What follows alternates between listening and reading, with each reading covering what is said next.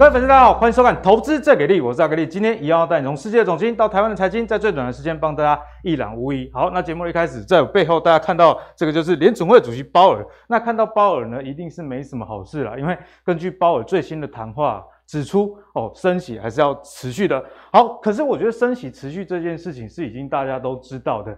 但是我们还是要看内涵以及未来会影响到怎么样啦。好，鲍尔很重要一件事情是他承认哦，终于承认，像去年哈，联总会说，哎，通膨给降息耶，结果越来越严重。那现在终于承认，他说升息啊可能会导致经济衰退。那其实就就是这阵子股价啊一直下跌的一个原因啦，因为升息是大家早就知道，大家是怕说升息后续如果对于经济以及啊，人民的这个消费啊，有受到影响的话，那是不是会影响到公司的营运，进而啊，这个公司的基本面就出现影响啊？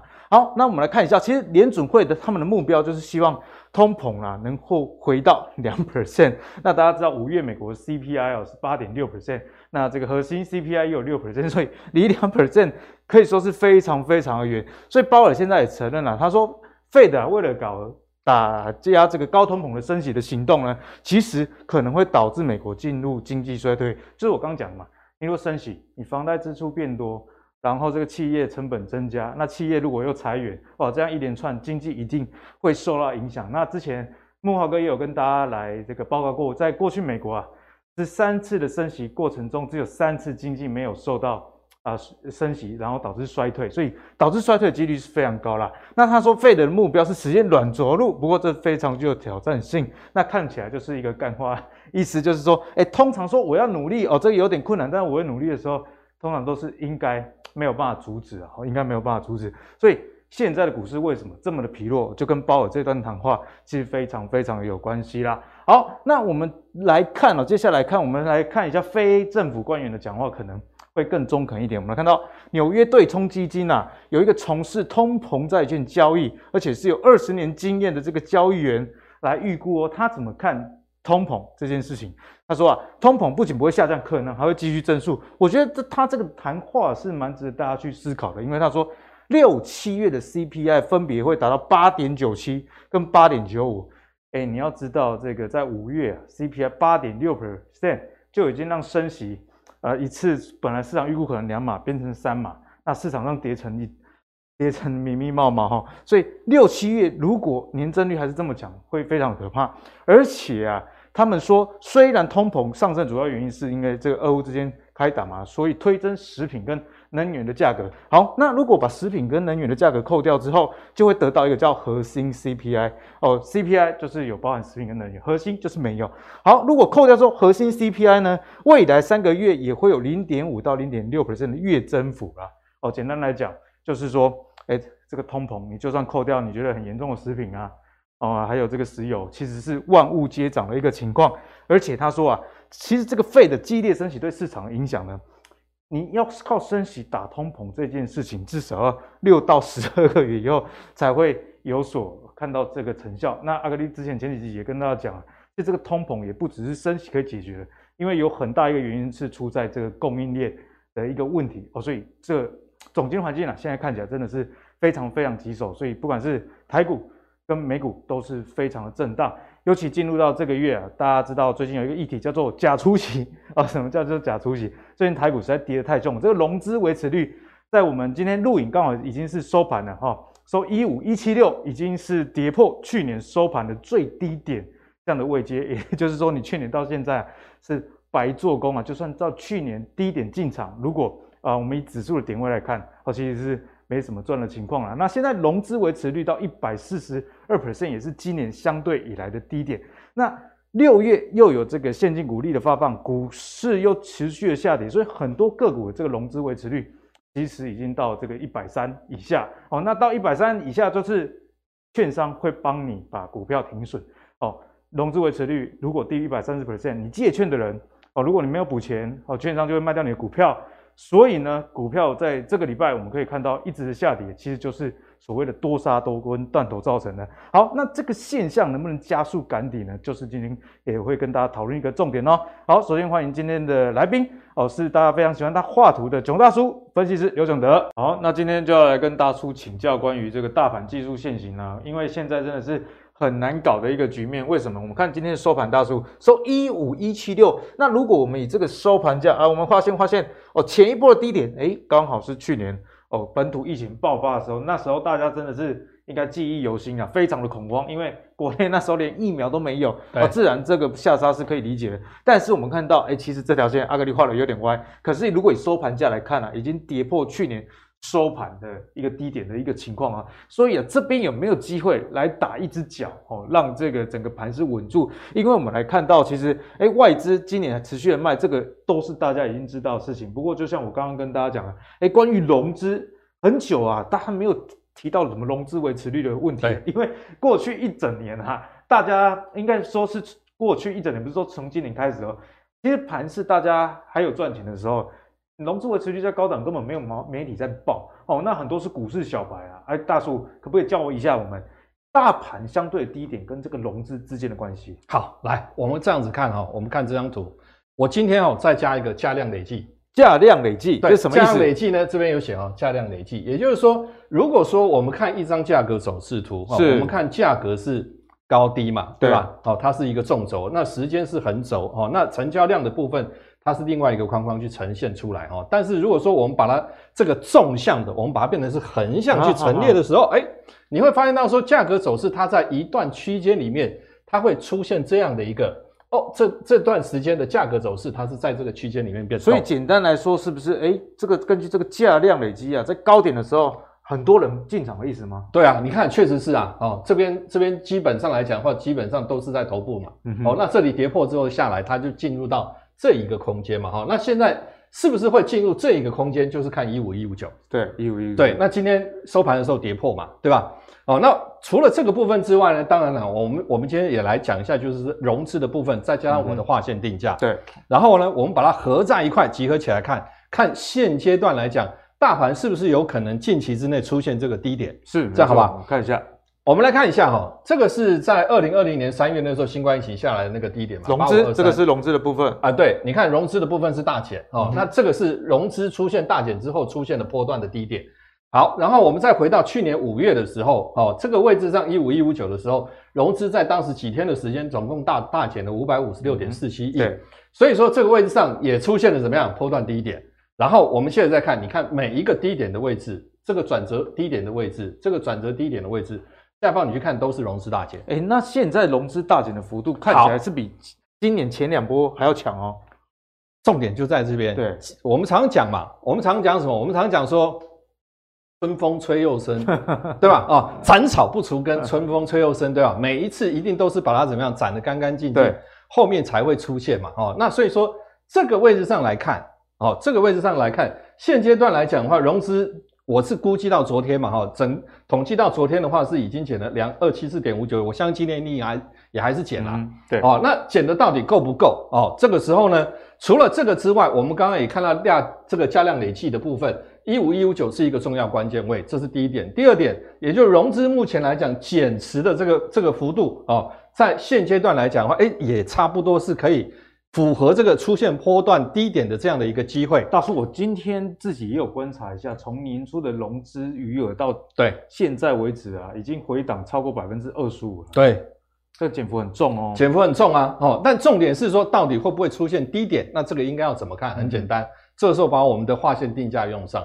一八零三是一八六一九，它是一条上升趋势的满足。对，这条线画出来之后，对应下方一六一六二出现第一个上升通道。嗯，这个上升通道来，你看哦，打到这边形成怎么样？支撑反弹嘛。对，反弹之后，这个位置上出现怎么样？出现了高点嘛。嗯、那从这个位置上，我们抓前面的高点和这个高点，我们形成一条怎么样？下降压力线。这条下降压力线画出来之后。然后再去对应这个上升通道的这个这条上升趋势的位置，是这里是跌破，跌破之后就来到这个通道的下轨，然后呢反弹来到这里，反弹来到这里之后，它变成怎么样？有一个上升通道进入到一个下降通道，趋势已经改变了哈、哦，趋势很明显嘛。那现在那现在变成是说一五六一六这个位置上其实也已经破了，对，哦、那这个位置上破了之后，它就是要往这个方向来，嗯、哦，那这个方向位置在多少？其实已经是破一万五了。一万四千九百多，差不多哈、哦。那这个位置或许可能下周回来，它就有可能会出现明后天或明天或者是下周回来，这个位置上看会不会出现。嗯、好，那我们从这个地方画出来这个位置，要表示的意思是什么？要表示的意思就是说，这里是一个有可能出现转折波段买点的机会，但是最重要的是什么样？它必须要能够守得 住，所以在一一万四千九百点的时候，大家可以观察有没有，比方说留下影线。对的，对的。如果说它是像前面这边啊留了一个很长的下影线哦，单根 K 线它就可能是符合一个转折 K 棒的讯号，或者是两三根 K 棒，它的一个组合是属于这种所谓的哎转折组型组合型的 K 线这种形态的时候，诶那它可能就在这个位置上就会出现一个转折的机会。那这个转折的机会最怕的是什么？最怕的就是。莫名其妙一根长黑直接破，如果看到这种情况，各位投资人，如果看到这种情况，那就表示鸟兽散了，是不是？不要急 哦，千万不要急着想说 往下去承接，好吗？那是云霄飞车哈，往下的啊，因为这个位置上变成是上升通道延伸一倍往下的空间也破了，然后这个下降通道往下破，表示什么？它应该会变成是一个加重跌势，力道会很大。对，所以说这个位置上就是。危机啦，危机就是危险和机会，其实就是在一半一半之间。对，好，那这个就是后续我们必须要注意的位置。嗯、好，所以呢，各位观众朋友就可以参考大叔讲的啊，因为一万四千九百点其实也不远啊，对，差两百多点。那大家可以观察一下，哎，今天盘后以及这个明天盘后看一下融资的减幅，如果还持续的往下减，哦，像阿格力昨天看是两千一百亿的融资余额，因为今天盘后资料还没有出来，那我自己有算过了，之前海豚也有跟大家分享嘛，如果这个空头的时候。这个融资啊，从高档到这个相对指数的低档的，通常融资会减幅超过三成以上哦。所以如果融资余额剩下一千八百亿左右，那又配合大叔讲的，哎，跌到这一万四千九啊，有所支撑的话，哎，或许是一个相对这段时间其实是有可能的啊，因为现在除权息啊，嗯、所以说资券这个停停资停券，所以它有可能会出现的、啊。对，所以大家就可以观察这个指标哈。好，那我们看完大盘。提醒大家该注意的事项之后，我们就来看一下，哎，类股指数的部分。那类股指数的部分呢，其实我们就是来找战犯。然后，首先我们看到台股的两大支柱，在去年要么就垃圾盘啊，没有垃圾盘的时候，就是靠这个海贼王、海盗船，大家出去厮杀，每天成交比重就在他们身上。对，没有错哈。那我们看到半导体啊，其实从今年年初啊，台积电创一个高点哦，将近七百块之后，接着呢。就一路往下滑，当然这不是台积电啊，但是台积电代表了整个半导体啊类股指数的一个神主牌的一个角色，所以呢，今年半导体啊，其实你说是这波下跌的战犯吗？倒也不是，因为已经当已经 当战犯很久了。最近比较大的战犯是这个航运啊，因为我们看到，哎航运其实今年以来哈、哦、是比大盘还要强的走势哦，但是呢，根据最近的马士基讲说，哎看不到。之后的希望哦，八月之后可能整个货货柜的市场可能会反转。哎，大叔，最近航运是用跳水的，啊、所以现在台股两大支柱全倒的情况之下，后续我们该怎么看？你看哈，这个就是会划线定价的好处。我们来看哈，这个是半导体综合指数，就是刚刚阿格里你说的那张图，这个是在二零二一年五月那个时候的低点，去年的低点，对。好，我们从低点低点，我们可以延伸一条上升趋势线。这条上升趋势线，其实你看这一段期间的走势，它是一个标准的上升通道。对，没错。但是在这个位置上跌破，跌破了之后呢，这里就形成了怎么样压力？它这里下来出现低点之后反弹站不上，好，然后这边呢就高点高点，它形成了一个怎么样下降的通道？这个下降通道形成了之后，这边是压力嘛，上不去之后它是直接下来，下来之后呢反弹来到这里上不去，现在呢？这个位置上已经破了嘛？嗯、哦，那这里已经已经破了，来到这里，那现在剩下的就是什么？现在剩下就是下去交代，下去交代。现在现在就是下去交代嘛？哈、哦，那这个位置上下去交代呢，就变成是怎样？这个下去交代的意思就是说，回头还是看这个这个点的位置哈、嗯哦，这个点的位置现在其实大概已经差不多了嘛？哈、哦，那这个再下来交代之后，就是来到这里看是不是能够进一步在这里形成一个支撑，然后这个转折的买点。是不是能够出现哦？那这里如果能够出现的话，其实就会比较好哦。不不过看起来哦，大叔这样画一画都看不出点数，代表说可能下面还有 还有蛮大的空间呐、啊。这边都看不到啊。啊，所以所以从半导体综合指数我们这样看回来的时候，其实你把它回推看现在大盘哈、嗯，我我们就觉得说这个位置上其实真的还是投资人就不用太急着下去接单，感觉有点深不见底。我今天看联电了，那联电 EPS 也很好，股利也很好。给他存息，息涨，是啊，息涨抠出头了。不但没有填息，反而怎么样？直接在在贴息啊，我联联发科，我讲的是联发科，阿联阿联电的话是还还没有这个除息就已经开始贴。联发科昨天 呃没有，联电昨天 ADR 大跌六点多趴，对，所以这个半导体确实啊、哦、还深不见底。好，那我们看完半导体类股之后，我们就来看半导体指数里面的神主牌啊。这个其实你看啊，台积电这个长得很像哦，台台积电走势其实跟跟半导体走势其实基本上很像，因为，几乎就是它了嘛。对，它就对啊。然后你看同样的这个上升通道，反映出来的也是同样的情况，站不上，站不上，怎样下来？嗯、下来之后呢，这个位置上形成压力，然后呢打到这里。一样上不去，然后再下来。不过大叔的这张图，我们就呃可以看到对应的点，那个股价的位阶的这个大概是四百 六左右了。哎、欸，所以对，根据这张图，台积电往下走到四百六是有可能的吗？今天已经四百八几了嘛，嗯嗯，很近啦、啊。哦，应该就这几天哦，所以我所以我才说哈，就是最近这几天。周五到下周哦，就是一个有机会出现转折的这个这个时机点，但是是不是能够出现、嗯、哦？那出现的时候，后续的盘势是是 V 转，还是说它是一个震荡，一直测试这个底部，然后成不成功还不知道，不成功再往下跌啊？这个就是后面的问题。哎，大叔，那在这段时间，你会不会比较建议投资人说，就是多看少做？因为在底部震荡的时候，有时候你做多啊，它往下跌，啊又放空，它又往上弹。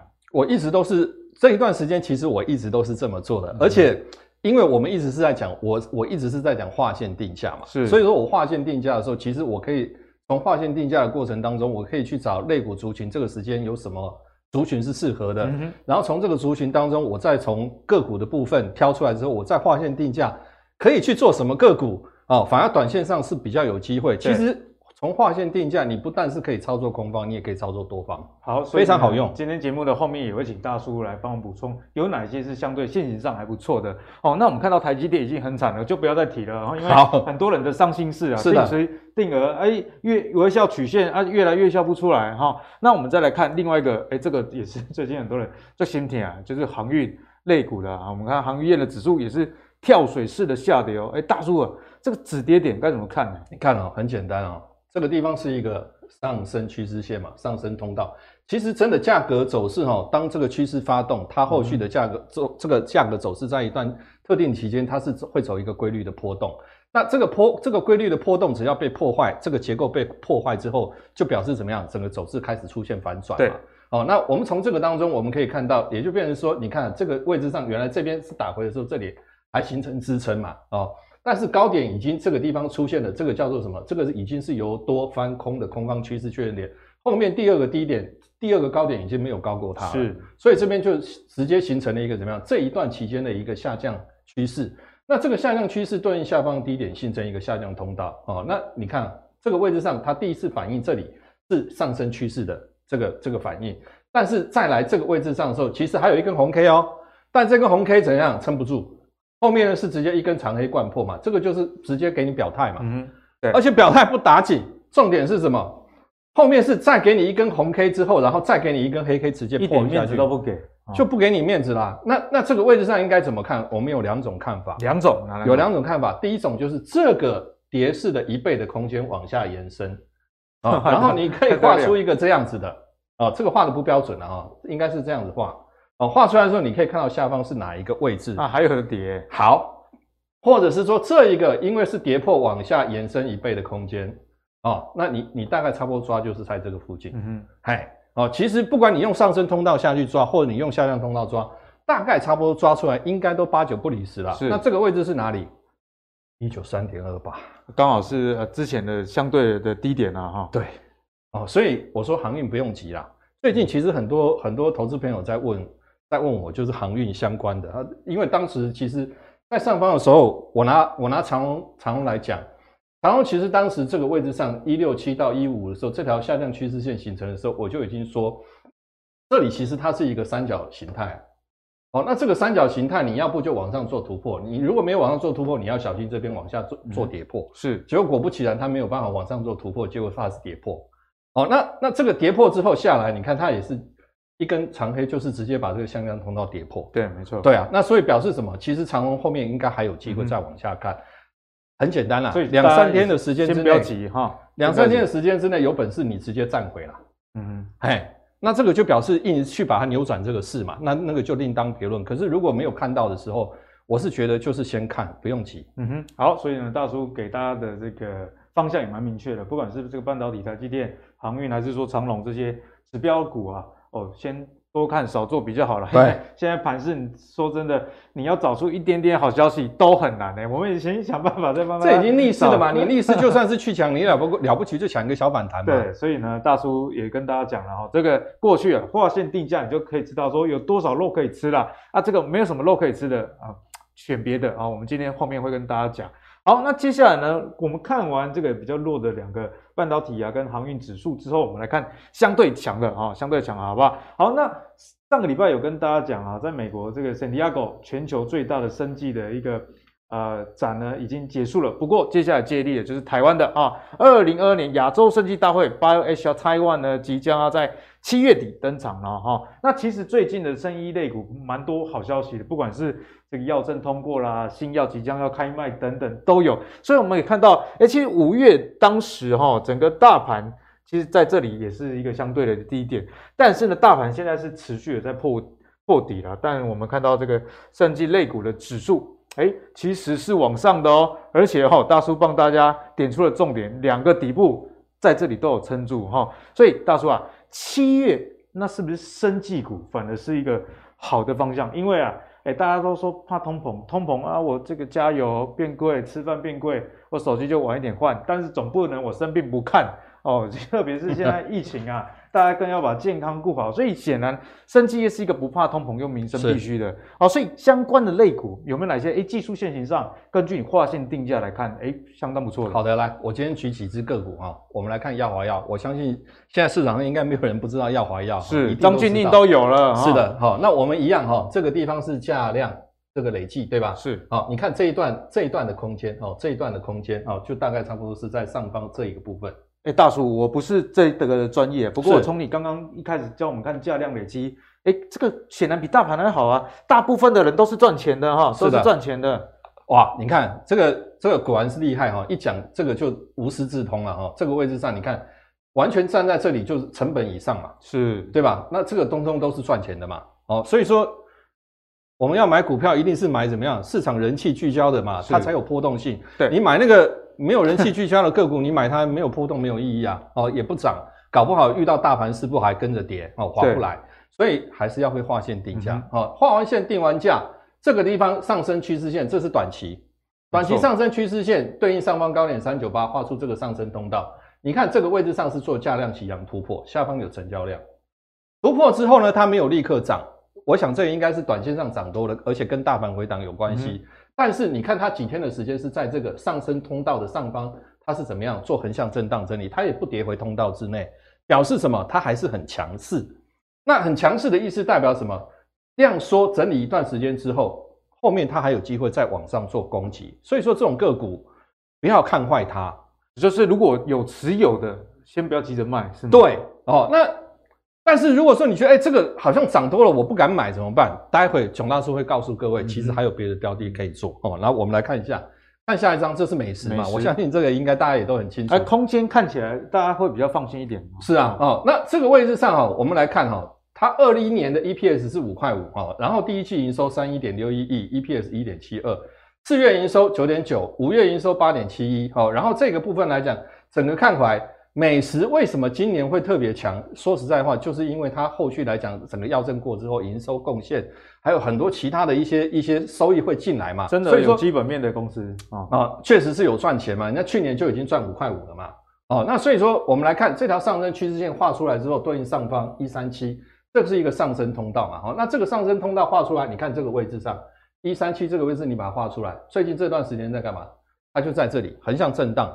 你说这种走势怎么会是弱势？它一定是强势。所以这个高点前波高点如果没有破的话，哎，后续又有机会了。肯定，当然啦、啊，肯定是这样，因为这个就是这个上升通道最重要的一个多空关键位嘛。是，没错。对，而且它是突破之后，它是有带量突破嘛？突破之后，它是在这个地方横向震荡整理，然后这个地方等等着怎么样做量缩到差不多的时候，然后这个位置它守稳，它就可以再上去，嗯、然后往上。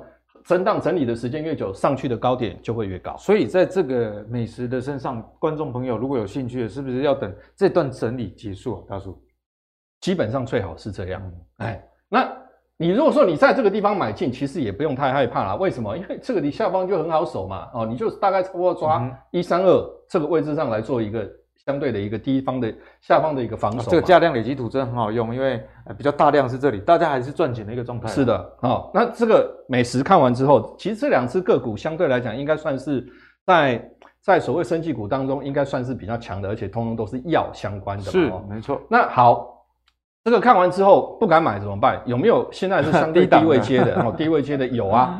哦，我们来看合一嘛。哦，合一其实其实去年它的这个 EPS 是负的啊。哦，那本身来讲哦，也就是说，在今年第一季的这个部分的话，它的 EPS 是一点一一点零一嘛。哦，所以去年怎么想，它今年绝对不可能输过去年嘛。哦，而且它的药证后续相关出来之后，贡献营收是哦，所以说你看这个地方出现了一根大量哦，这一根红 K。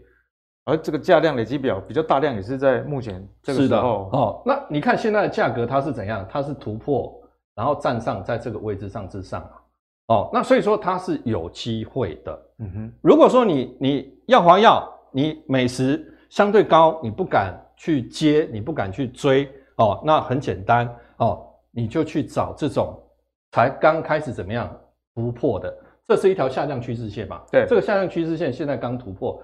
突破，然后呢，开始慢慢转强。嗯、哦，那这个只要拉回，这个已经是突破。突破之后，这个位置上就变成是说，你可以守这个位置。哦，那总之这一这一个位置都是很好的买点。哦，那你买进之后呢，也很好防守。哦，下方一六五点五只要不破，它就一定是怎样？这个就算打回也是第二个低点嘛，那就是双底结构，然后这个就会上。嗯、我个人认为啦，哈、哦，这个时间点如果说真的要华药美食不敢做的。合一应该是有很好的机会，相对来说，呃，这个股价位阶也比较低，对、哦，那也这个下降趋势，大叔跟大家提醒，刚突破。好，我们再看智勤也是啊，智勤今天还是涨的哦，哦，智勤今天也还是涨的哦。那当然营收相对来讲，这个应该是都没有什么太大问题了哦。那现在最重要一点是说，你看它也是一样，一条下降趋势线，这条下降趋势线是一根长红突破，突破之后，你看后续这个地方打回。回撤这个位置形成支撑之后，它开始这一段的涨势，而且成交量是放出来。所以大家如果期待合一的，可能就是希望它跟自己一样。对啊，哦，就是像这种走势嘛，哦，那其实合一就跟智勤这种走势非常类似哦。那智勤是走在前面嘛，嗯、其实之前都一样，他们曾之前都曾经有有有市场上有消息啊，要证要过啦，或者是怎么样啦，然后最后就是没有发动，然后怎么样，时间就是一直往后递延。但是但是这个只是时间递延啊，并不表示它后面不会开花结果嘛。哦，那所以说这个就变成时机点到了，嗯哼，哦，那该表现的时候就表现，那刚好这个时候做航运，航运不行；做电子，电子不行，什么行？就生技行，资金总是会找到出路。是的，哦，所以今天大叔可以提醒大家，这生意类股确实是可以多加留意。那有比较强势的，那有比较这个低档刚突破这个下降趋势线的，那大家就看自己资金的一个状况以及自己的心脏的特质啊。对，哦，你不要逆势，你如果是在一中就给你定位了，哦，你不要去追高啊，哦，好不好？好，那我们刚刚跟大家讲完这个生技之后，阿格里也有帮大家留意到另外一个族群啊。哦，那我们看到一个消息，就是车用晶片的四大天王，哪四大呢？就是这个恩智浦啊、德仪啊、微星啊，哦，大概是这些国际上的大厂都来台湾要怎么样？要抢晶片的。所以，我们今天就帮大家整理了，诶，有十六档汽车电子相关的一个概念股。哎，大叔，最近这个阿格力一直有在节目上跟大家说，我想换车啊，可是已经讲很久都没有换，为什么？因为二手车贵的跟什么一样，开一年呢？跟新车差不多的钱、啊。阿格力，你怎么可能会是换二手车？你一定是要换新车 啊，对吧？因为新车陆陆续续开始要出来了。新车买不到哦，因为现在最重要的问题就是新车要排很久。新车我去问他说，至少要等一年以上哎，我想问一年以上，嗯、那不然我看一个比较新股的，而且搞不好还什么功能是欠缺的啊？对，像这个保时捷这个方向盘以前是电动的，到时候还要换晶片，现在是手动哦，所以这个车用晶片为什么今天跟大家来提醒，就是生活的观察以外，我们看到六月二十三号啊，大家知道。这个是台股迷迷茫茫的日子，可是我们看相对来说，这些个股啊，其实大概有一半都还是红的啊，就算绿的也没有说跌到迷迷茫茫哦。所以大叔啊，从这个角度来看呢，里面有没有一些公司值得大家去追？有，我抓了，我抓三档：汉磊、汉磊、台办、台办，还有呢，同志、同志、同志。我之前我记得我讲过一次，是是是。好，来我们看一下啊，这个是汉磊，对，跟合一跟那个。事情很像一个下降趋势，我们先画出来。是这个下降趋势这边是突破，突破之后呢，它是打回回撤，这里形成支撑。原来这边没突破之前它是压力，对，突破之后回撤，这里变成是支撑。所以说这一波涨上来，涨到这个位置上。好，现在现阶段有一个问题是什么？嗯，这个问题是说下方低点已经形成了，这是一个双底结构，没有问题。漂亮哦，非常漂亮。那这双底结构颈线就是这个位置哦，颈线大概就差不多在一四四。好，那这个画完之后呢，这个位置上我如果直接画一条这样子延伸下来的时候，哦，这就变成是一个下降通道。对，哦，那相对来讲，这个位置上，因为我们刚刚没有切的很准了哈，那这个位置上大概是差不多是一个这一个下降通道的高点。好，那现在问题是在哪里？短线上，因为我们用这个价量累计的这个部分来看的话，其实它大概大量应该是在这个位置一三六嘛。啊，所以这边蛮关键的，是吗？对，哦，那一三六这个位置上，事实上它也确实是没有站上下来。哦，那下来之后，剩下现在剩下的问题就是下方这里回撤的问题。哦，那这里回撤它是不是能够守住？如果守不住，它还会再下来。嗯、哦，所以说这个相对来讲的话。汉磊可以关注，但是不是说现在讲完立刻去切啊？因为因为这个位置上短期均线和和季线已经它准备要形成这个死亡交叉了嘛？这边还在打架啊！今天收盘的时候好像是涨啦，好，今天收盘的时候好像是涨，但是相对这个位置的时候可以多看几天，嗯、除非说你这个位置上确实你看到价量齐扬，这里没有成交量啊？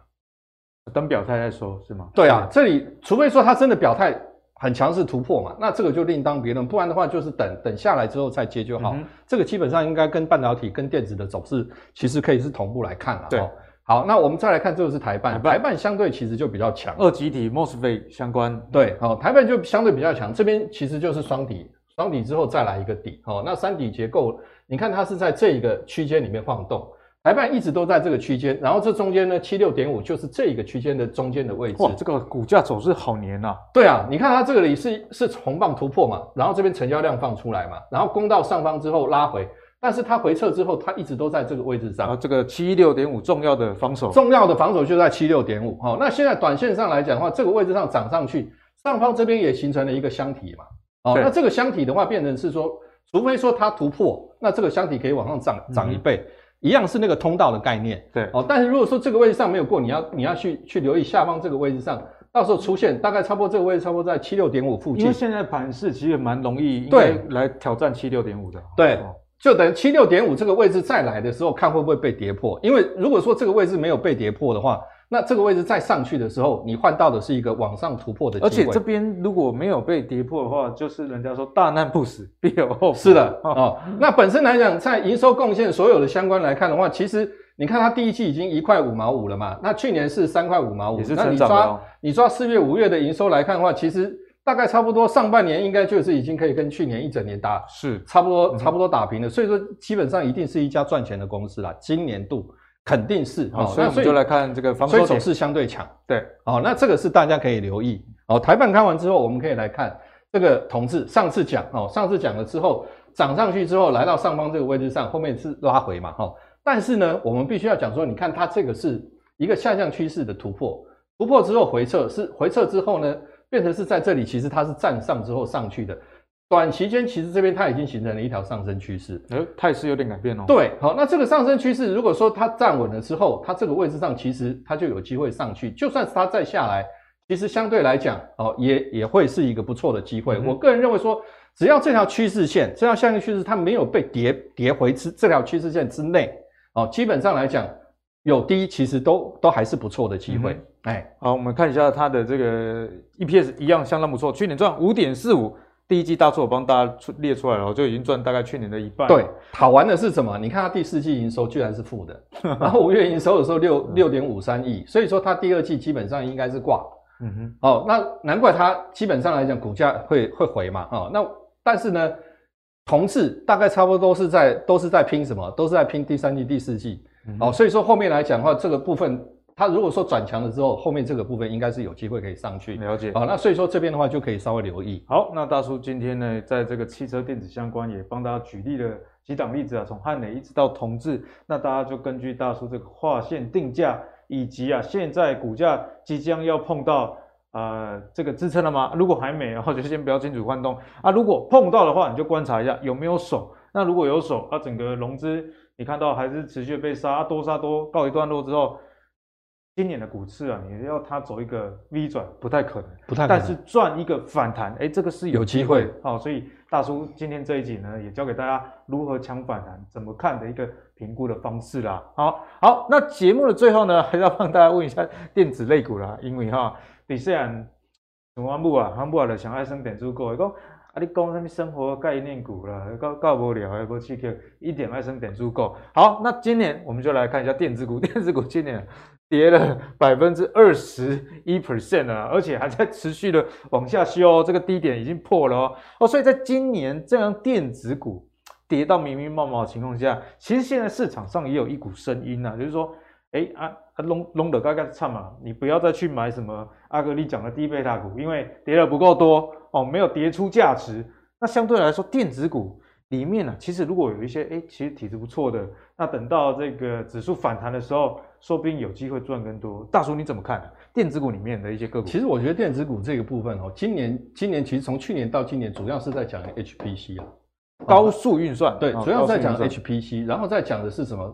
这个高速运算，然后带上这个大的资料中心哦，然后这个高速运算之后，它可以出现就比较在这个部分哈，就变成是说它能够把这个 Delta 相关的资料就是很快的去做运算。对，然后透过什么？透过所谓的网络。网络呢，然后去连接哦，到手手持装置啦、电动汽车啦什么，或者是制造业啦，是哦，然后就变成是智慧型的手机、智慧型的电动车、智慧型的制造业、智慧型的 A I O T 嘛，物联网，物联网。好，那这当中它必须要用这个去 connect。所以呢，没有它就不是智慧型的，就去就片段智慧型嘛啊、嗯哦，所以网通是绝对是必要的重点啊、哦。那所以说这个部分来讲的话，我在看网通的部分，我今天就举例抓几只个股出来讲。我们现在看智邦，我们来看智邦哈、哦，你看智邦这个是下降通道，下这个规律的下降，它是在哪里？这个位置上守住了嘛，对不对？这个位置上守住了之后，它有没有再往下跌？没有，这里有没有再往下跌？嗯、没有，表示什么？它的趋势已经开始改变。两百零五左右，撑的蛮好的嘛。对啊，它的趋势已经开始改变了嘛。哦，那改变了不打紧，它现在还干嘛？突破了嘛。哦，它突破了。好、哦，那这个地方来讲是它上方的一个一个关键压力的位置嘛。嗯、因为原来它是在这个位置上做一个箱体的一个震荡嘛。那这里这根红 K 是突破，突破之后呢，现在它是在这一个这个。这一根线的这个上下在这边做震荡哦，重点是什么？重点是你看下方，投信买了一头拉股，然后融资在这边哈，低档哈，融是的，融等头啊，是的，哦，那本身来讲，你看它去年的 EPS 哦，第一季的 EPS 二点三一哦，四月五十六点五五十六点二六亿，五月六十一点五六亿。这个摆明的是怎么样？这个摆明是第二季、第三季、第四季，通通都是往上走。嗯、法人预估今年是 EPS 是十嘛？只是哦，那所以说相对来讲，在这个位置上，为什么投信会一直买？其实道理是在这。对，哦，那它的重要性就不言可喻。好，好，那这个是智邦，智邦，智邦。那我们看下一档，我们来看哈、哦，这个是正基。如果你觉得智邦很好，那我会跟你讲，我觉得正基会更好。现行上来看，好像就比较强。正基是新股啦。哦，相对来讲筹码干净，对、哦，而且呢，它也没有怎么样融资券嘛，哦，嗯、应该是没有，因为刚刚挂牌而已。对，好、哦，那第一季的营收十块五，一一零点五六亿嘛，哈、哦，EPS 二点四二，然后四月五月的营收，据预法人估啦，哦，今年来讲，正基应该也离智邦的那个那个 EPS 来估，其实也相去不远。哦，那如果说你以同样来比的话，以智邦的价格去除以它的这个 EPS，它的本益比大概差不多是二十多倍。哦，那如果说你看成正基的话，相对来讲，它应该现在这个价格就就相对便宜了，就十几倍。假设这个二三四能跟第一季差不多，对，哦、那这个就相对便宜。啊，那这个地方呢，就是你从价量这个累计的部分，你可以看到下方这一段，哦，下方这一段的话，就是在守这个位置。那这一根红 K 突破。这根红 K 突破之后呢，它进入到下一下一个阶段，这个阶段呢变成是这一个位置嘛，嗯，哦，所以说现在打回就是守这个位置。今天今天有机会在这个位置上，其实是可以去试着考虑买一下。哦，那这个位置上，如果说真的是这里，其实最重要一个观念是什么？有没有形成转折？这里如果转折出现了往上，这边这条上升趋势线就形成了。嗯，那这条上升趋势线形成，它就上去，这个态势就改变了。对，好，那如果没有，你往下修正嘛，往下修正了不起，就是这个位置上下来之后还是买。所以如果志方都能买，正机肯定一定防守点，大叔帮大家画出来，大概在一百二十一左右了哈。那大家就评估说，哎，这个点位往下走的这个可能，以及往上的空间，去评估一下，自然就有答案了。筹码又干净，嗯，哦，然后新股，然后投信也在买，刚进场而已啊。对，投信刚进场。好，那正机看完之后，我们来看台阳，对，低轨道卫星的，你看哦，台阳哦，今年其实真的说起来，它应该是一个转机了哦。那这个转到底转得成转不成哦？其实也不用我们来讲，因为我们并不是业内。对哦，那我们只能够去从它的一些价量关系来看，这个是它的一个下降通道，这里有没有突破？突破了嘛？是。那突破之后，它打回有没有跌回通道之内？没有嘛？哦，然后呢，这边再涨一波，只是说它没有过它的高嘛？对，对吧？所以这边它重新形成了一条下降趋势嘛？哦，那这条下降趋势形成之后，这个就是一个就是一个下降通道了嘛？哦。那现阶段最重要的一点是什么？现在最重要的一点是说，它短线上这一段的一个重要的一个价格五九点是近期来讲它是跌破，哦，那跌破之后呢，就会变成是怎样？跌破之后就是等下来，下来之后出现机会，我们才去切入，而这个位置呢，刚好就是这一条原来的这条下降趋势线往下的延伸嘛，哦，那所以说我们现在在讲网通相关的个股。哦，尤其是像台阳这个，哦，基本上不是说现在买了，现在讲立刻就是买点，哦，而是说要去注意它下来之后出现的机会。嗯，OK，好，那那这个是台阳，那讲的完之后，当然一定是要讲它的富爸爸嘛。对，因为台阳是鸿海集团的，对，好，一定要讲它的富爸爸嘛。哈，那红海哦，其实哦，红海很有意思。你看哦，红海原来它是走一个三角形态，这个三角形态走到这个地方喷出。往上喷出，然后喷到一一一下方带出成交量，然后呢，它又不发动，不发动之后呢，睡觉，然后怎么样？再把这条线延伸哦，它又在这个位置上延伸，然后呢，变成是怎样？下方原来这条上升趋势线一样也是跟着再往下延伸，然后出来变成是一个更大的三角形态。这个三角形态最后它是在这个地方突破，突破了之后回撤，然后开始攻击嘛。哦，所以你看会划线定价。第一时间不对，该走走，下次再出现机会，接着就买进嘛。好，那这个上去之后，现在的问题就在哪里？一一一这个位置上，短期间，哦，它就在这个位置和这个位置之间，哦，再次凝聚嘛。这里只要形成了之后，后续来讲，这里就可以再往上做攻击。好，我们看一下这个上升通道就出来了。投信也买蛮多的，投信一直在买。嗯，对。哦，所以说今年对红海来讲，其实我个人认为红海今年应该是一个很大的转机。是。